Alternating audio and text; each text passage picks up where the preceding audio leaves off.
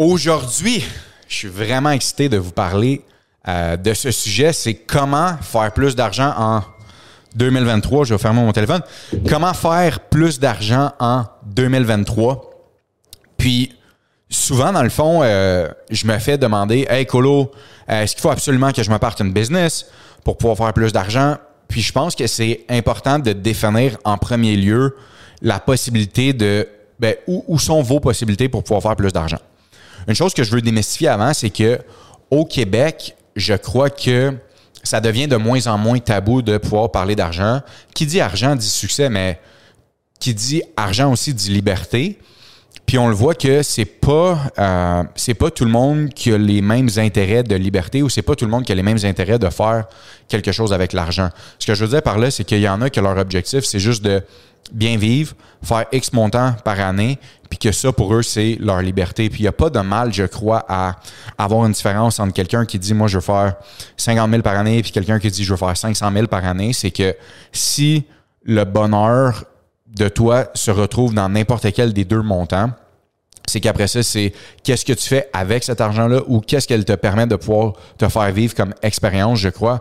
Ou peut-être même que pour toi, tu n'associes pas le bonheur à l'argent, je, peux être entièrement d'accord avec ça. Je crois juste que l'argent te permet de pouvoir avoir plus de possibilités pour peut-être vivre des expériences avec ton monde. Puis, il y a des gens qui, dans le fond, pour eux aussi, la définition de l'argent, c'est d'avoir une reconnaissance d'autrui, donc de pouvoir euh, amasser une certaine fortune ou une certaine liberté, après ça, acheter des choses dans le matériel, puis pouvoir avoir une validation pour eux-mêmes, puis peut-être de d'autres personnes. Euh, puis ce qui est pas mal non plus. Puis, il y a des gens, comme exemple, je pense au couple que j'ai vu dernièrement, euh, qui ont donné 40 millions à Sainte-Justine. C'est des gens qui ont fait un don personnel, un couple qui ont fait un don personnel de 40 millions, puis c'est des gens qu'on n'avait jamais entendus auparavant. C'est que, en connaissant des gens qui sont capables de peut-être s'afford un jet ou euh, des choses vraiment extravagantes, versus eux, ils décident de remettre 40 millions, c'est où tu dans le fond, tu traites la différence entre c'est quoi ton bonheur ou où tu veux contribuer dans tout ça. Donc, je pense que c'est important de ne pas juger ou que de respecter le fait que n'importe qui dans la vie qui fait un montant d'argent en ce moment, est-ce que dans le fond, il y a de mal à comparer si moi je fais 50 000 par année puis je regarde quelqu'un qui fait 500 000, est-ce que dans le fond, la différence entre qu'est-ce que nous on fait monétairement peut avoir une différence au niveau du respect? Je ne crois pas. À l'inverse aussi, c'est vraiment bon pour quelqu'un qui fait 500 puis qui regarde quelqu'un qui fait 50. Je crois que ce respect-là doit toujours rester et que la possibilité de faire quelque chose avec ton argent, c'est toi qui décides qu'est-ce qui te rend heureux avec ça. Maintenant, ceci étant dit, je crois qu'il y a plusieurs personnes qui veulent faire plus d'argent ou qui veulent se permettre de pouvoir faire plus d'argent pour après ça avoir la possibilité d'avoir de la liberté supplémentaire ou de vivre des expériences euh, différentes, right? Il peut avoir euh, différentes formes d'expérience sous forme de voyage, sous forme d'auto, sous forme de contribution sur n'importe quoi. Puis je pense qu'à la fin de la journée, life is all about experience. Donc, Comment tu peux faire, soit en tant qu'employé ou en tant qu'entrepreneur, pour faire plus d'argent en 2023? Je te dis mes recettes euh, que moi, je crois qui peuvent faire une grosse différence. La première recette, c'est que si tu es employé, dans le marché actuel qu'on est, euh, je crois qu'un employé de qualité a une plus grande valeur que beaucoup de choses euh, à l'intérieur d'une entreprise.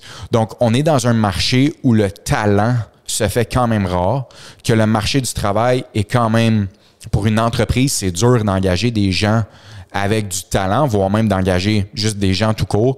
Euh, je pense qu'avec, un, la récession, deux, la pandémie, tout ce qui est arrivé, c'est devenu très dur de recruter à l'interne. Donc, si vous êtes un employé et que vous donnez à votre travail de la qualité, vous donnez également du temps et vous donnez ce qu'on attend de vous et voire même plus, je crois que la valeur de quelqu'un qui est passionné par son travail et qui fait les choses arriver et qui fait grandir ou qui amène un plus à l'intérieur de l'entreprise, je crois formellement que cette personne-là a la possibilité d'aller chercher plus d'argent au sein de la même entreprise dans laquelle elle est présentement ou dans une entreprise dans le même domaine.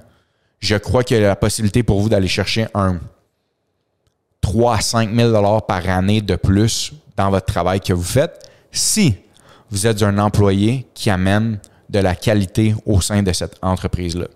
Pourquoi je dis ça?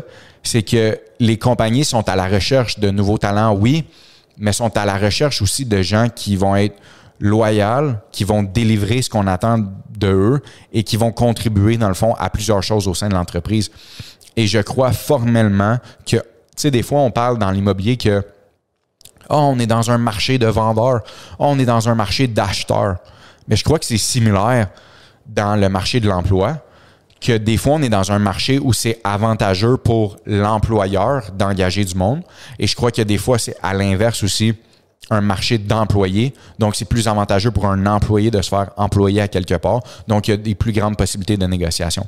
J'ai vu des entreprises mettre des bonus de loyauté. Donc, s'il restait 12 mois avec l'entreprise, euh, puis qui faisait X nombre de trucs à l'intérieur de l'entreprise ou qui accomplissait X tâches, il allait avoir un bonus. J'ai vu des bonus aller jusqu'à 10 15 000 euh, pour un employé. Puis, encore une fois, que vous soyez au service à la clientèle, que vous soyez secrétaire, que vous soyez n'importe quel titre dans le milieu du travail, si vous faites votre travail comme il faut, que vous amenez de la qualité à l'entreprise et que vous amenez un plus, je crois que votre valeur est beaucoup plus grande que qu'est-ce que vous pensez. Et je crois que vous devez le demander ou s'asseoir avec la bonne personne ressources pour en discuter parce que je suis sûr et certain que la personne aux ressources humaines ou le propriétaire de cette entreprise-là à laquelle vous êtes présentement est conscient dans quel marché on est et qu'on est dans un marché où la valeur d'un employé qui l'amène, ça vaut quelque chose. Ça, c'est la première chose que je peux vous dire en tant qu'employé. Maintenant, je crois aussi que si vous êtes employé ou entrepreneur et que vous décidez d'avoir un passe-temps payant, je crois que ça, ça peut être quelque chose qui est vraiment euh, qui peut faire une différence dans votre budget, qui peut vous ajouter des sous.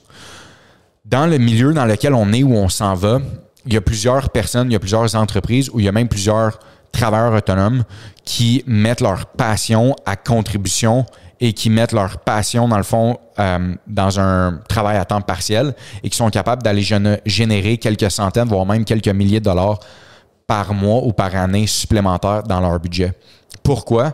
Parce que que vous soyez quelqu'un qui est passionné par la photo, par la vidéo, par les images, par les dessins, par la création de contenu, par quasi n'importe quelle sphère, écrire des articles, euh, corriger des articles de blog. Il y a tellement de possibilités en 2023 de prendre votre passion et de la tourner comme quelque chose qui peut vous générer de l'argent je peux penser à quelqu'un qui chante ou qui fait des vidéos drôles, qui met ça sur une plateforme, que ça génère des vues, puis que cette plateforme-là paye cette personne-là, que ça soit 200-300 dollars par mois, ben c'est de l'argent de plus qui tombe dans vos poches qui vous permet de faire vivre des expériences. Ça, c'est sûr et certain. Maintenant, pour quelqu'un qui est entrepreneur ou qui a accès ou qui a eu ou qui a un succès financier, comment vous pouvez faire pour faire plus d'argent en 2023? Ben, je pense que il y a deux endroits où vous devez faire, où vous devez porter une attention particulière en 2023. L'endroit numéro un, c'est dans l'immobilier. Euh, si je me transporte à la crise de 2008 qu'on a vu dans le fond de loin aux États-Unis, mais qu'on a vécu également un peu au Canada ici, je me souviens quand j'avais, en 2008, fait que j'avais 17 ans, je me souviens qu'un de mes amis a acheté une maison en Floride à peut-être 5 minutes de la plage pour 30 000 US. Puis je me souviens très bien que j'étais à Montréal avec lui quand il a acheté la maison. Puis je me souviens très bien que je m'étais dit, aïe, si moi j'avais 30 000 US, c'est sûr que j'en achèterais plein des maisons parce que c'est sûr que la valeur de ça va augmenter dans le temps et que quand il y a une grosse correction de marché, il y a des grosses opportunités qui se créent. Le capital après se fait vraiment.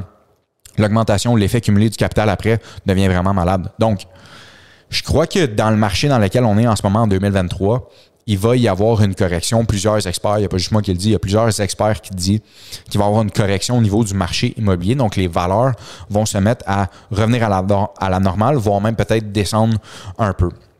Donc, je crois que si vous êtes un entrepreneur et que vous avez accès à des fonds ou que euh, vous êtes un employé et que vous avez accès à des fonds, je crois que le marché de l'immobilier va présenter des grosses opportunités pour les prochaines années à venir avant d'avoir une correction vers la hausse qui va se mettre à remonter je crois qu'il y a des belles opportunités qui vont se faire là et vous devriez porter attention à ça pour trouver justement des deals dans le marché immobilier. Il va y en avoir et je crois que le marché va également revenir à la normale, voire même plus élevé dans les prochaines années. Si on regarde une maison de 1980 qu'on a achetée, ben pas moi, mais quelqu'un qui aurait acheté une maison en 1980, qui aurait passé à travers plusieurs crises immobilières. La maison qui a payé, je sais pas, en 1980, 20 000, c'est sûr que présentement, elle en vaut 3 400 000.